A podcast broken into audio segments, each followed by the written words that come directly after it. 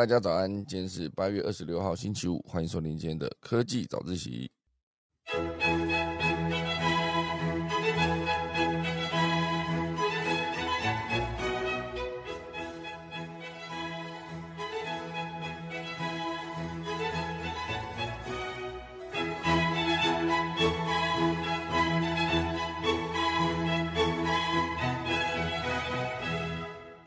好的，今天科技早一起来跟大家分享第一大段呢，跟这个串流影音平台有关，它是退取。退取现在放宽独家直播的功能喽。因为之前呢，如果你要在退取上面直播，就只能限制，就是只能在我这个频道上。接下来，它现在可以开放合作伙伴，然后就是这些直播主们也可以同时在 YouTube 跟 Facebook 上面直播喽。我今天提这个题目呢，主要是想要跟大家聊聊退取这个平台。那确实是一个在游戏影音直播上面的一个领导地位。那他现在有这个开放的这个动作，那同时也会跟大家聊聊，就是 YouTube，YouTube 也呃 YouTube 的 TV 也推出了可同时观看多频道的功能，等下来跟大家分享。第二大段会跟大家聊到，就是美国的晶片禁令，好会让中国的 EDA 断供吗？好，今天来来跟大家聊聊晶片之母 EDA 的重要性。哦，那到底什么是 EDA？然后一路到 EDA 到底为晶片制造有什么这么重要的关系呢？等下来跟大家讨论。第三大段会是日本又重新开启了核能电厂哦，到底为什么他们要这样大转弯呢？钟声过，开始今天的科技早自习喽。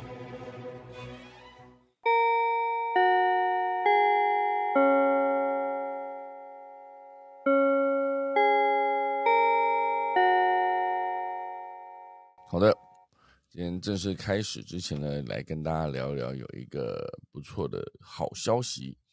啊，就是台湾的学生呢发明了一种可分解的瓶盖，夺得了韩国大赛的啊，算是一个商品设计大赛的一个冠军。啊，因为这个算是一个很好的出发点了，就是二零二二年的韩国 WIC 世界创新发明大赛，在昨天呢传回了捷报。昨天是八二五嘛，就是台湾共获得了二十八金六银三铜，这个好成绩啊。据说他们是有五十一件报名参赛的作品哦，所以如果是二十八金六银三铜的话，总共就是得了三十七个奖啊，五十一件得了三十七件哈，所以算是非常厉害了。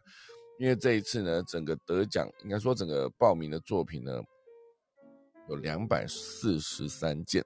那台湾算是占了五分之一啊，我相信韩国的呃报名人数应该也不少，因为毕竟要办在韩国嘛，哦，所以台湾是占有五分之一的呃报名作品数，那得到了整个加起来三十七个大奖，好，所以包括二十八金哦，金牌得了非常多，哦，所以这一次呢，整个世界创新发明大赛报名参赛的国家有包括韩国、加拿大、马来西亚、印尼。菲律宾、台湾、泰国、土耳其等十二个国家哦，所以呃，台湾算是获得非常不错的成绩啊。而今年最吸睛的作品呢，就是来自高雄科技大学创新创业教育中心的老师哦，他叫陈建志，带领了跨领域的学生哦几个，共同创作了一个可分解热塑性淀粉塑料瓶盖啊，就算是一个塑胶瓶的瓶盖。那整个团队呢，以可分解的淀粉塑料哦来设计出内部为螺旋形状的瓶盖，在瓶盖完全被分解之前呢，都可以当做寄居蟹的家。这个算是一个非常好的一个创意啊，因为它其实当初是从某个问题出发的。任何的商业设计，也不能说商业设计，任何的设计其实都是为了解决某个问题而存在的。以商业设计来说，当然你可以设计一个商品。直接解决你看到的问题，好，这是一个可以当解决方案的一个过程。那这个设计想法呢，就来自游客将沙滩上的贝壳捡走，导致啊这个寄居蟹没有贝壳可以住，啊只能住瓶盖。但是这样子呢，却会让寄居蟹的寿命缩短哦。哎，寄居蟹其实蛮难念的，寄居蟹，好。所以最终呢，这个瓶盖然后就可以减少寄居蟹的死亡，同时呢，也可以透过这个可分解的热塑性的瓶盖，让更多人重视生态保育。因为其实你现在你可以想象，你的塑胶瓶的瓶盖上面就是平平的嘛，而这个新版本的这个上面就是一个贝壳的形状，看起来也好看。那只是不知道这样子会不会让那个塑胶瓶的瓶盖，因为它多了，这样看起来大概是多了三公分、两公分左右，我觉得高度变高了。我在包装上面不知道会遇到一些问题，不过至少呢，它是可以让寄居蟹不会这么快的死亡哦，因为一直坐在、一直住在塑胶。呃，里面同时间还有另外一个问题，就是海鸟不小心误食了这些塑胶瓶的瓶盖，之前也有可能会中毒死亡哦。可是现在这个可分解的，相对它的材料是比较对这些海鸟来说是比较没有那么多的危险哦。所以希望可以透过这个可分解的瓶盖呢，让更多人重视生态保育。好，其他还有很多的得奖的作品啊，啊，包括呃亚东科大设计的一个互动式立体。绘本，然后还有一个是中兴大学设计了桌球竞技选手压力检测智慧系统，还有红国德林科大啊设计的组合式可调整醒酒速度跟温度的快速醒酒器，蛮有趣的哦。啊，所以这种每次这种创新发明大赛，我觉得都很值得看。我自己是还蛮喜欢的，就是不只是创新发明，还有另外一种叫做我可以直接看到它的。说解决问题的过程，任何一个创业啊，其实概念上都是好。这是第一个，呃，要跟大家分享比较短的消息。第二个呢，跟大家分享就是高薪执行长的前五名出炉。高薪水的执行长，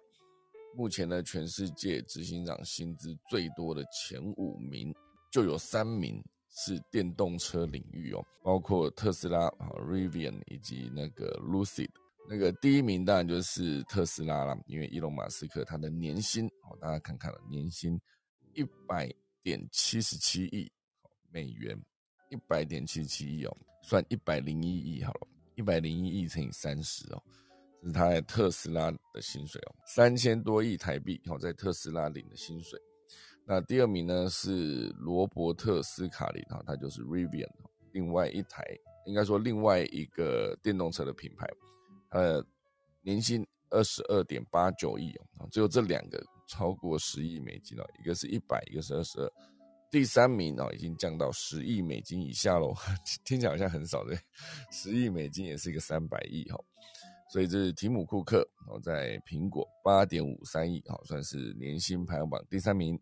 第四名呢是彼得罗林森哦，他就是 Lucid 那个呃这个电动车的创办人。五点七五亿，然后最后一个第五名呢是一个 C A 啊 C 三点 A I 啊三点四三亿，他叫做汤姆贝西西贝尔，所以这前五名呢，当然马斯克已经连续四年蝉联执行长年薪的榜首，达到一百点七七亿美元。那当然特斯拉啊，应该说马斯克本身不领特斯拉的薪水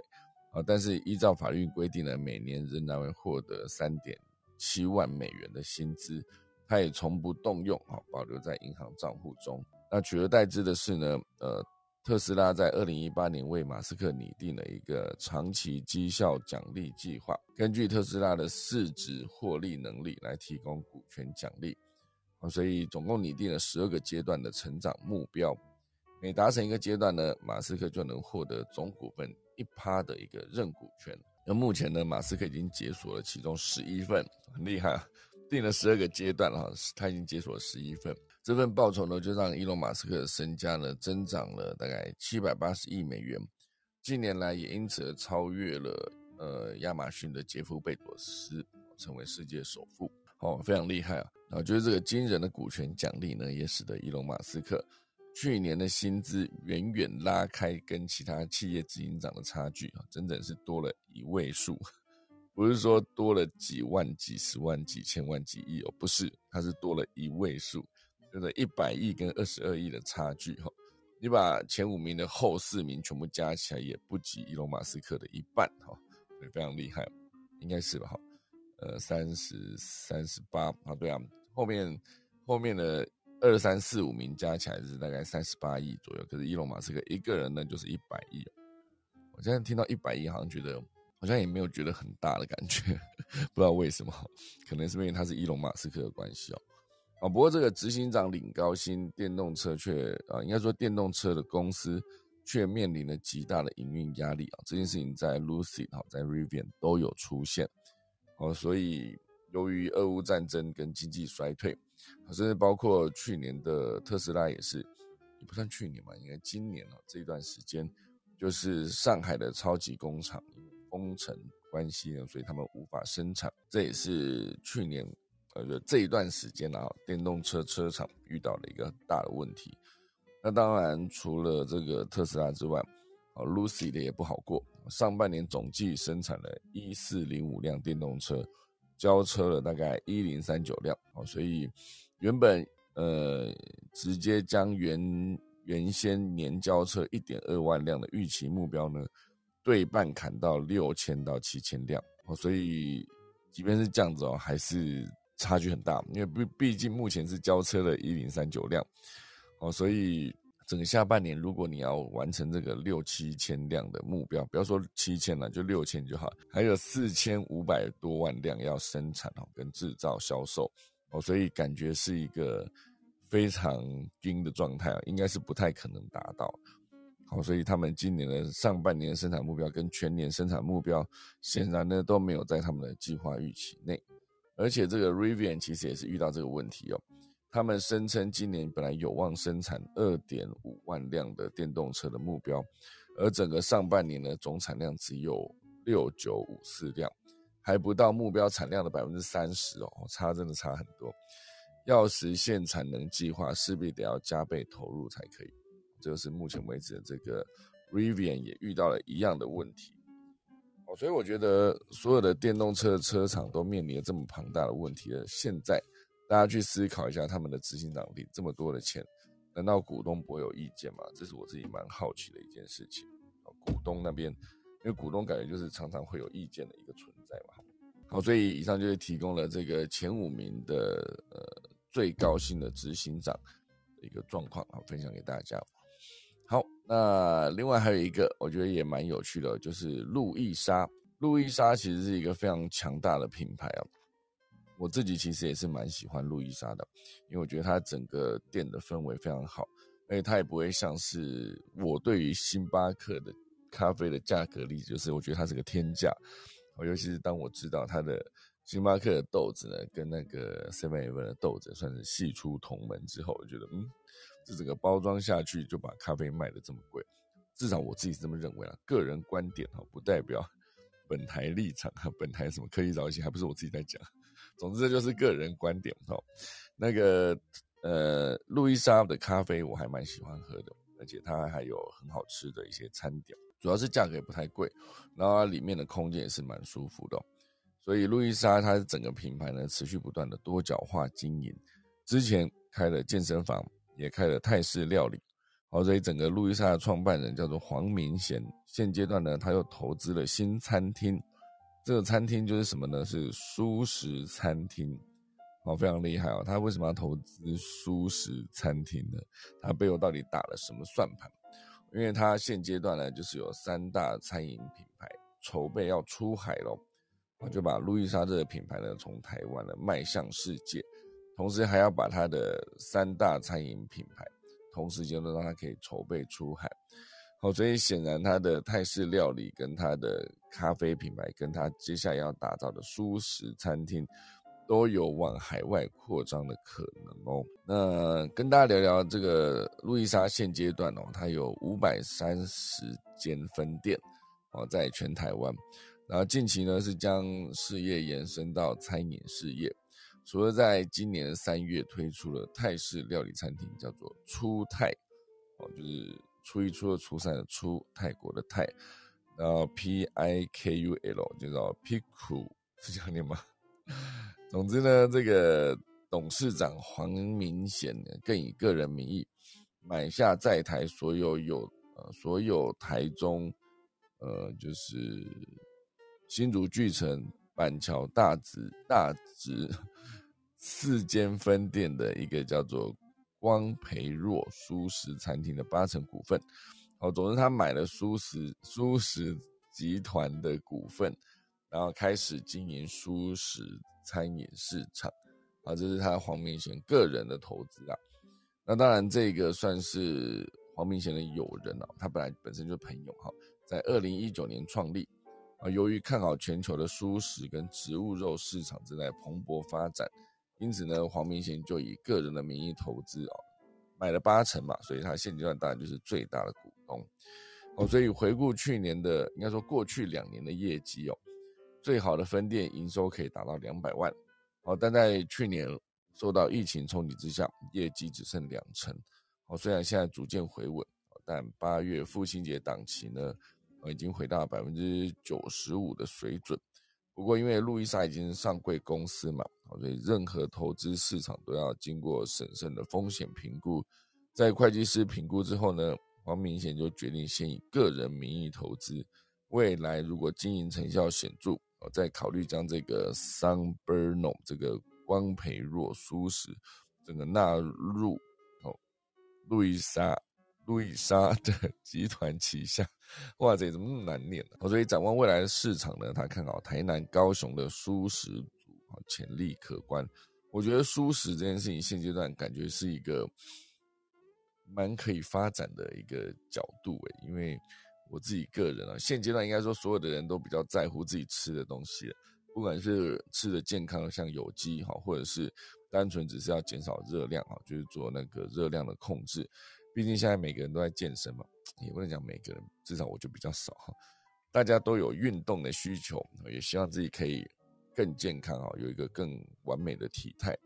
哦，所以现在当然就是大家都想要有呃多一点这种可以，比如说平价的舒食可以吃。可是又不是一般那种素菜餐厅呢。我觉得常在吃素菜餐厅的时候，觉得他们为了，因为他们完全吃素的人嘛，还是希望多摄取一些油脂哦，所以他们的有一些青菜，不是说单纯用水烫，用水烫来撒盐，这我非常 OK。用水烫不撒盐我都可以啊。就如果你用那种味道不是让我很习惯的那种油来煮这些菜，我就会吃的非常的不习惯哈。至少我自己是这样，不确定大家有没有吃过，就是。有一些素食餐厅里面的那个菜里面都是通常加了一些油，就是素食专用的油嘛，我我是没有办法吃起来非常不习惯所以呢，现阶段这个未来就是会以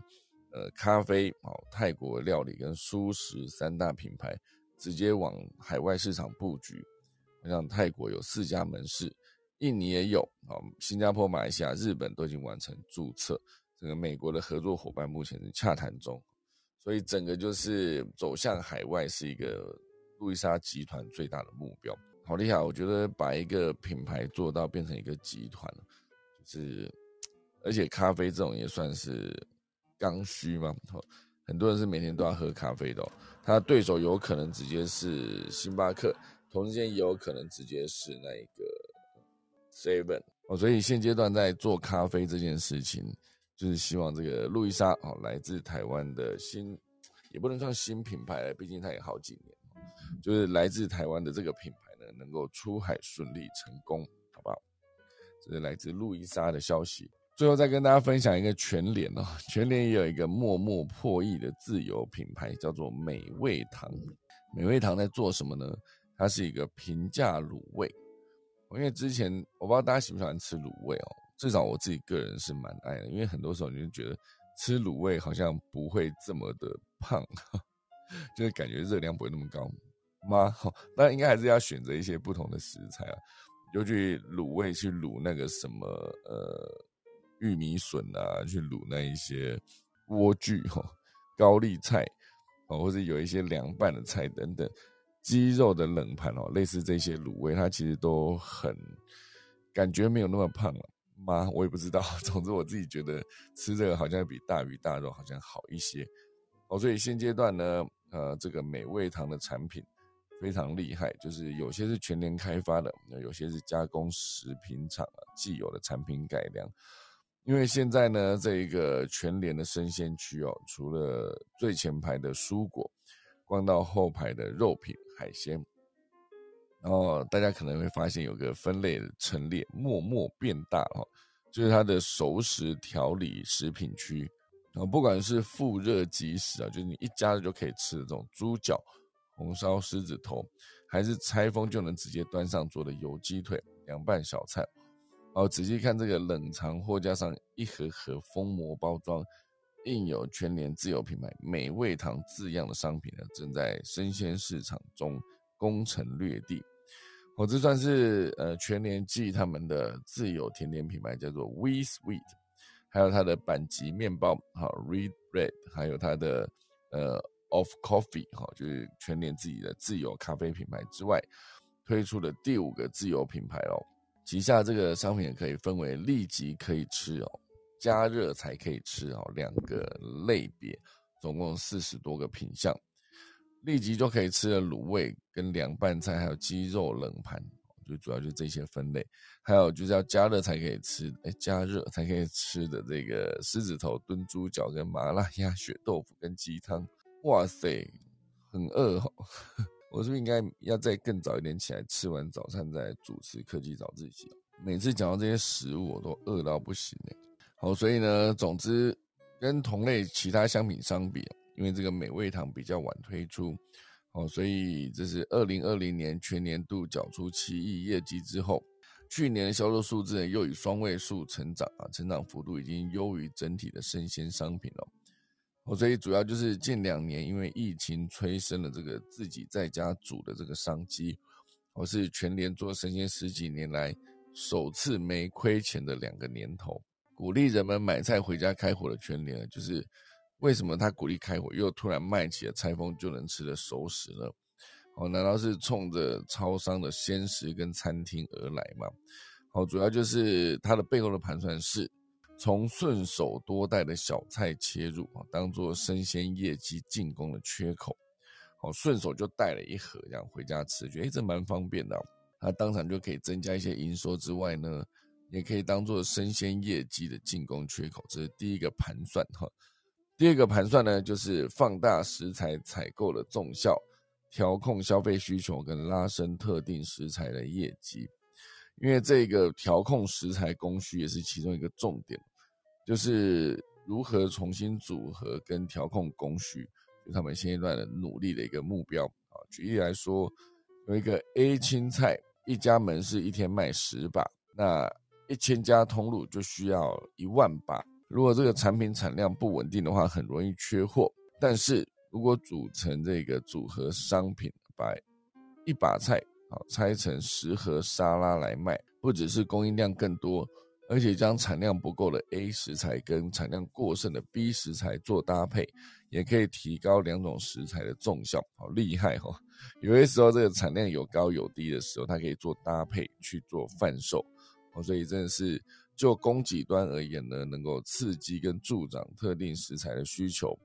所以近年来呢，全年推广绿色绿色食材。呃，也不遗余力啊，比如说老鹰红豆跟关田的菱角、黑翅鸠的米，好，这是米吗？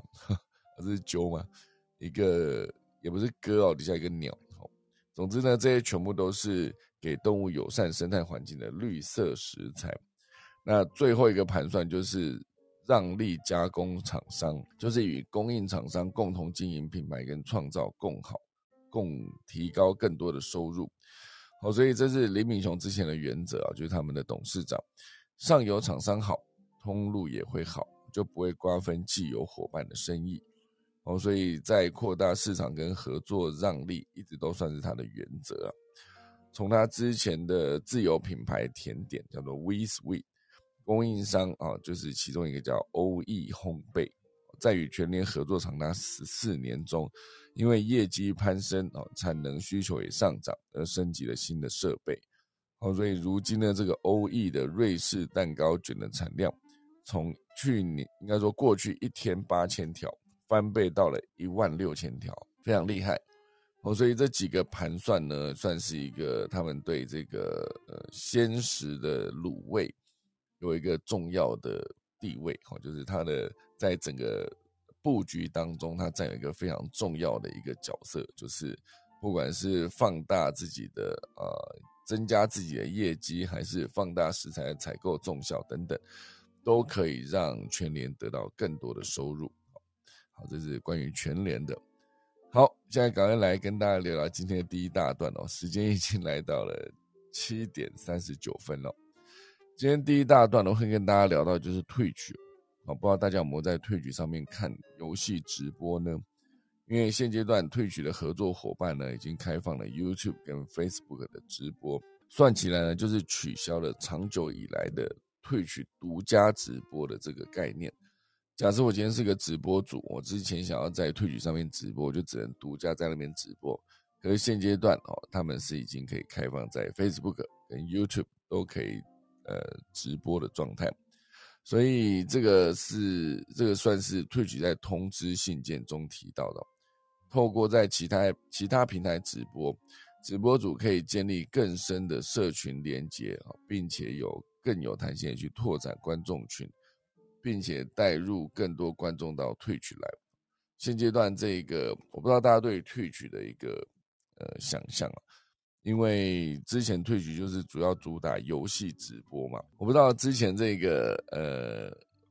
有没有跟大家聊过，就是关于退局，之前是有一个朋友跟我聊了一个我觉得蛮有画面的东西哦。他那时候在呃分析他的游戏玩家，然后就发现一个状态，就是很多人很喜欢在退局上面看一些内容。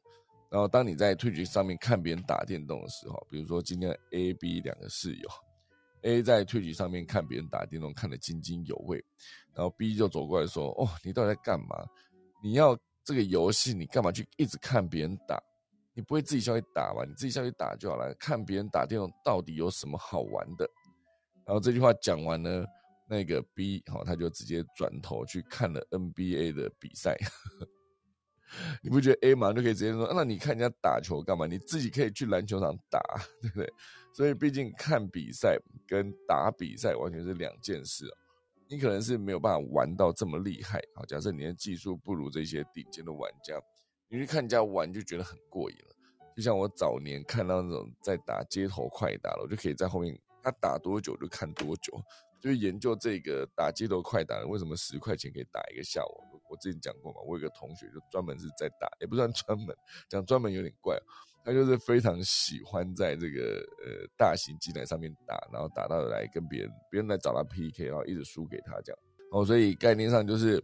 看别人打电动，他本身就跟应该说看厉害的人打电动。他本身就跟去看厉害的打篮球的人、打棒球的人、打足球的、然后踢足球的人来说是一样的概念，他就是一个呃享受这个比赛，透过这个顶尖选手享受比赛的过程，哦，所以没有什么分别哦。所以以刚才那一个就是 A 跟 B 两个人的对换，不觉得很有趣吗？就是你这么爱看人家打电动，干嘛不自己去打？那就跟你这么爱看人家打篮球，怎么不？怎么不自己去灌篮？怎么不自己去？你去看 Jordan 在打，怎么自己不会去篮球场去罚球线起跳灌篮？你怎么不去？你怎么去灌呢？我的意思是，所以我自己在看那个退局上面，也不一定要看退局，就是我看很多在 YouTube 上面也有直播，他们在最厉害的玩家在打电动的过程，你这样看，你还觉得哇，真的是赏心悦目，就是怎么可以把一个技术发挥的这么淋漓尽致？所以我觉得看退曲它是一个。呃，算是休闲啦，就跟你看篮球直播、棒球直播这样。就曾经我有一度在中华职棒，我也是非常认真在看的，我可以背出，现在我都还可以背出当时职棒三年了。你知道现在职棒已经三十几年了吧？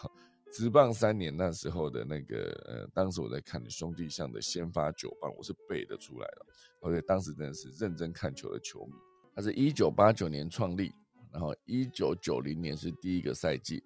哦，所以现阶段应该是一九九零到零零一零二零，然后现在三十二个赛季左右，三十二或三十一吧。中华职棒三十二年，哦，应该这样讲。哦，所以呃，这个看比赛跟看那个球赛其实是差不多的意思。尤其是当你今天在玩某个游戏，发现自己迟迟有些地方就是卡住过不了关，然后看别的那个玩家可以轻松过关的时候，就仿佛是。他带着你就一起打了这场呃漂亮的比赛，哦，所以之前呢哈，应该说回到这则新闻呢，退曲之所以会做这件事情呢，下这个决定，主要就是因为过去直播平台都是签约独家直播的方式来巩固自己的创作者生态。不过退曲呢，也许也是受到了这个 YouTube 直播崛起的影响，原本是 Twitch 合作伙伴的大咖创作者，当时是纷纷选择出走，所以 Twitch 当然就紧张了，就寄出了开放创作者多平台直播这件事来应应。我都必须去思考说，你旗下的大咖创作者出走，你该怎么办？哦，这就是 Twitch 相关的消息。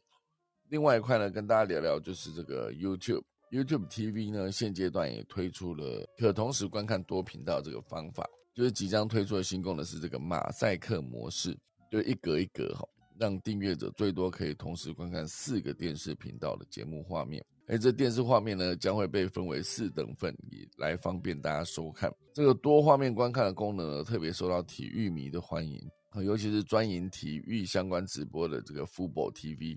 FUBO。也能够一次播放最多四个直播影像的画面。虽然他讲是那个运动赛事直播，不过如果你这样看的时候，呃，要怎么看呢？这我是有点卡住的。你是有四个画面，荧幕上面有四个画面，它的概念是不是你就盯着每个画面大概看？那你发现哎，某个画面，比如说右上角足球进球哈，你就赶快把它放大，看它的重播，然后等它重播播完，继续踢比赛的时候，继续再把它缩小。似乎也只能这样子看了哈。可是这样真的好吗？我自己在想象这个过程中，我觉得我我有我有办法这样看电视吗？好像没有办法，就是一次就是分心在四个频道上面。那同时呢，这个 YouTube 还的还有另外一个新的做法，就是 YouTube Short 啊，这个短影片服务也即将加入 YouTube TV 咯。考虑到这个 YouTube 一向的作风，好，都会尽量在各个相容的电视平台上提供一致的使用体验。虽然这次的新功能剧透。是针对 Google TV 跟 Android TV 的展示会，推测有一些新功能也很可能不例外，未来可能一样会推到三星或者 LG 的电视上面。好，所以现阶段你做出这个做法呢，算是站在战略的高点。因为本月份的尼尔森调查呢，公布了美国市场七月份的报告，以电视形式观看的整体收视时间长度来说，串流媒体首次超越了有线电视哦。我这讲的是以电视形式观看，就是你用 Apple TV 或者 Android TV，或者是你单纯只是把手机画面丢到电视上面，然后在沙发上面好好的看这件事。所以这主要的原因呢，是来自于这个串流电视的服务比有线电视便宜哦。因为 YouTube TV 一个月订阅费只要六十五美金，却能一口气提供许多主流电视频道、运动频道跟有线电视频道观看。而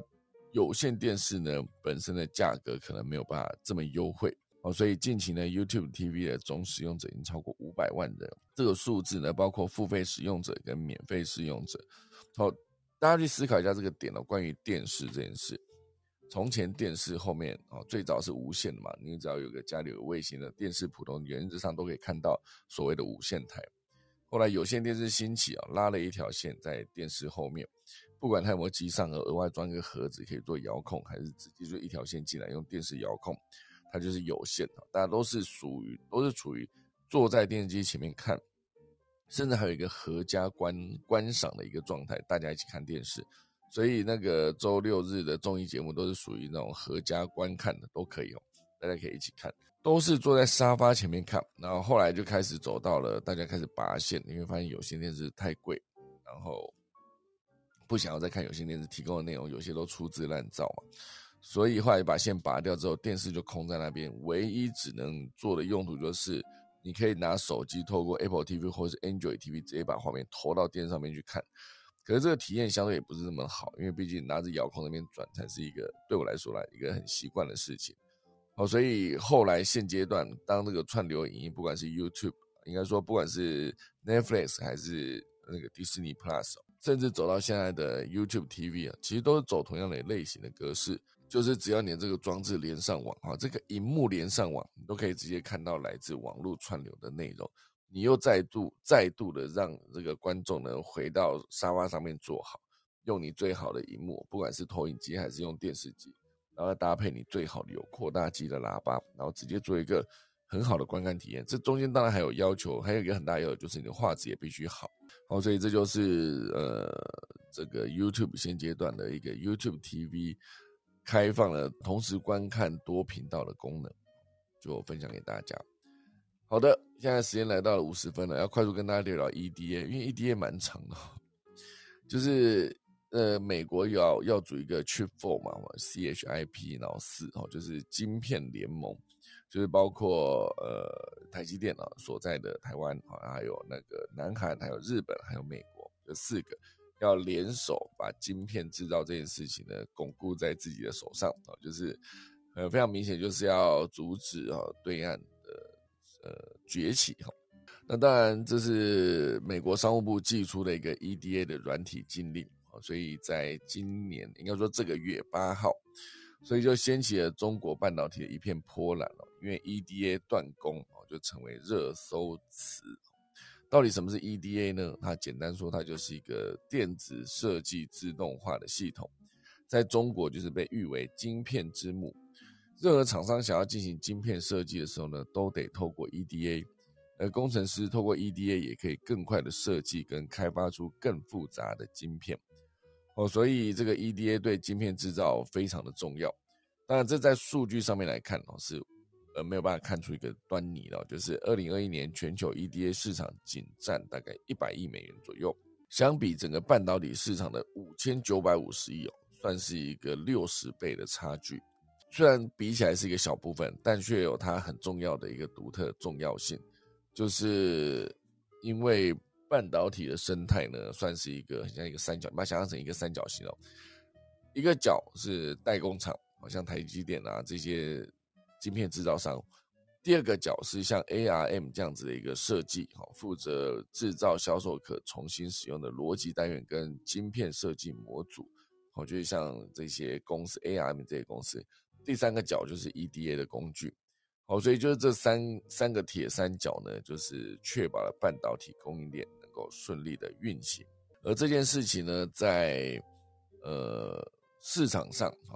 目前为止的 EDA 市场是欧美的厂所垄断的。目前 EDA 的市场呢，分别是由美国的新思科技拿到了百分之三十二，美国的易华电脑拿下百分之三十。还有德国的西门子哦，拿下了百分之十三了，这三个加起来就已经呃约八成了，差不多八成的市场了哦。所以当今天美国寄出这个 EDA 禁令哦，就是用来开发三纳米以下的这个架构哦，所以接下来这个 GAA 的架构呢，就拥有了低功耗、高效能跟面积小的优点。对于这个制造新晶片以及未来更先进的晶片来说，非常的重要。这个架构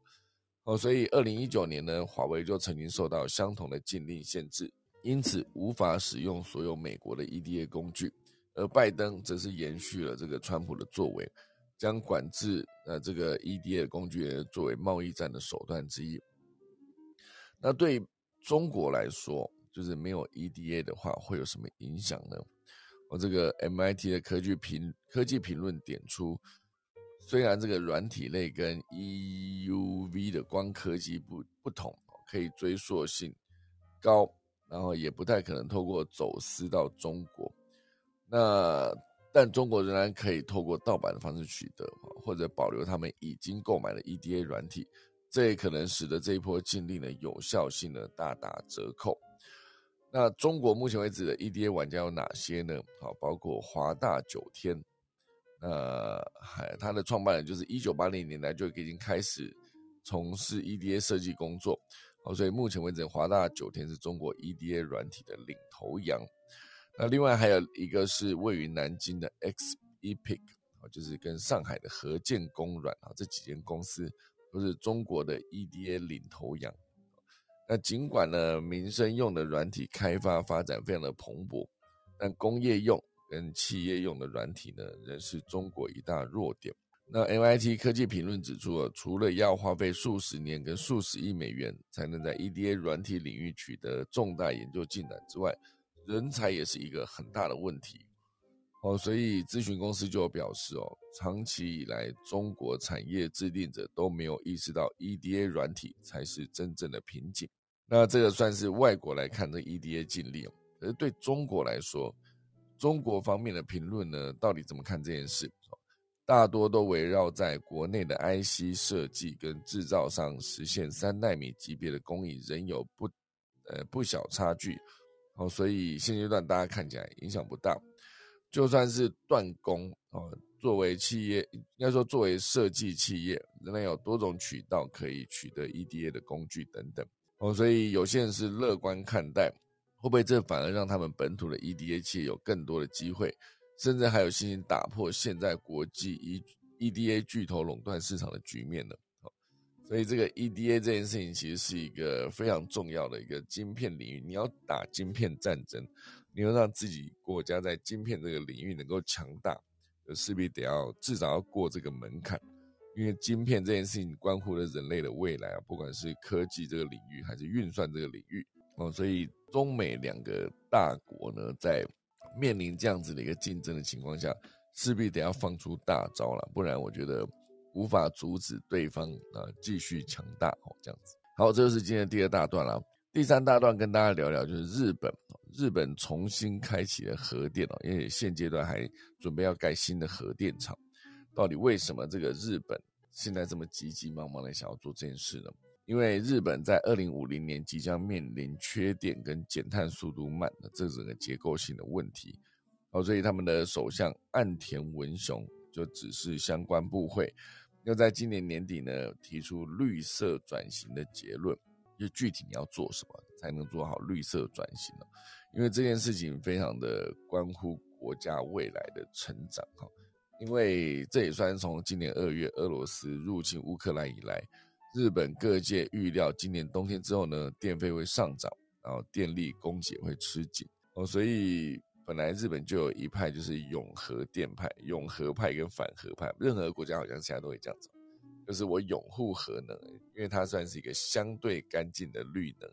就是相对于那种就是火力发电呢造成空气污染，动不动的紫爆来看，核能发电确实是相对干净一些，毕竟你是可控的它的核废料这件事，但你不知道怎么处理这些核废料，这这也是一个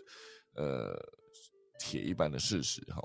所以，当日本重新再开启它的核电的时候，主要是因为各个价格哦，都燃料的价格都飙涨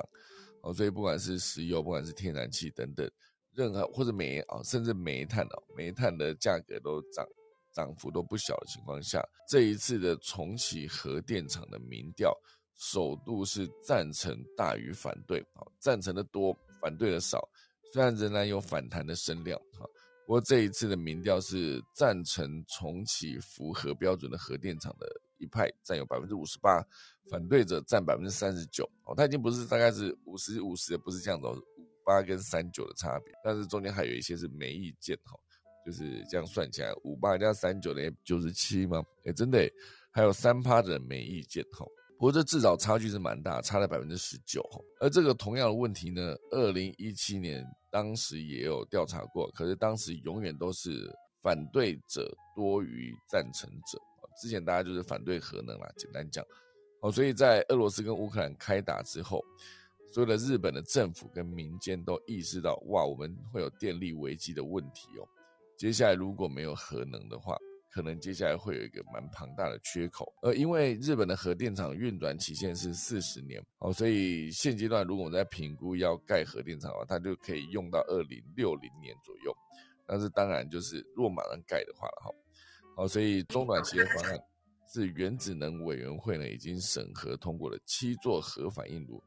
明年夏天之后可能就会重启运作了。这是日本目前现阶段的状态。好，快速跟大家分享农民历。今天是八月二十六号，农历七二九。然后今天以做造沐浴这么少，即分居嫁娶、行商纳财、交易、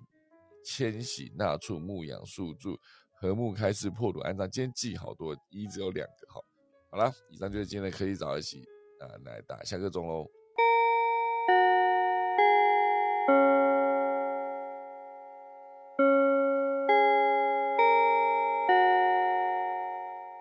好的，今天就谢谢大家收听科技早起啦。我刚刚一度吃了一颗软糖，然后讲的乱七八糟，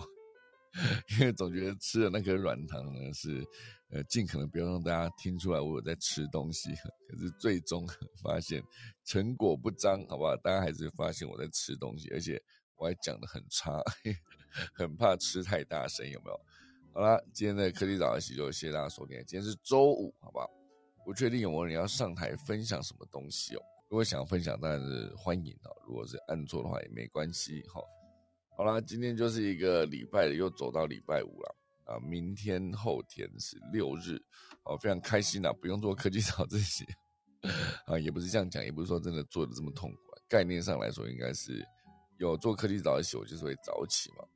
没有做科技早自习的话，可是我现在也已经养成那个早起的习惯。我闹钟每天都定六点多这样，然后时间还没到都会醒。然后有些时候就比较累一点，闹钟响着，哎，继续睡了，一睡就哇塞，又已经四十九分了，常常都有这个问题哦。之前最惨是一醒来是七点两分了，就是最晚的那一天啊，七点两分，哇塞，那整个醒来的时候是会有多惊恐，对不对？大家如果没有在每天早上做一个节目的话，恐怕很难体会这个 看到七点两分惊醒那种感觉哈。好了，今天就谢谢大家收听啦，我们准备再来打一个下课钟喽。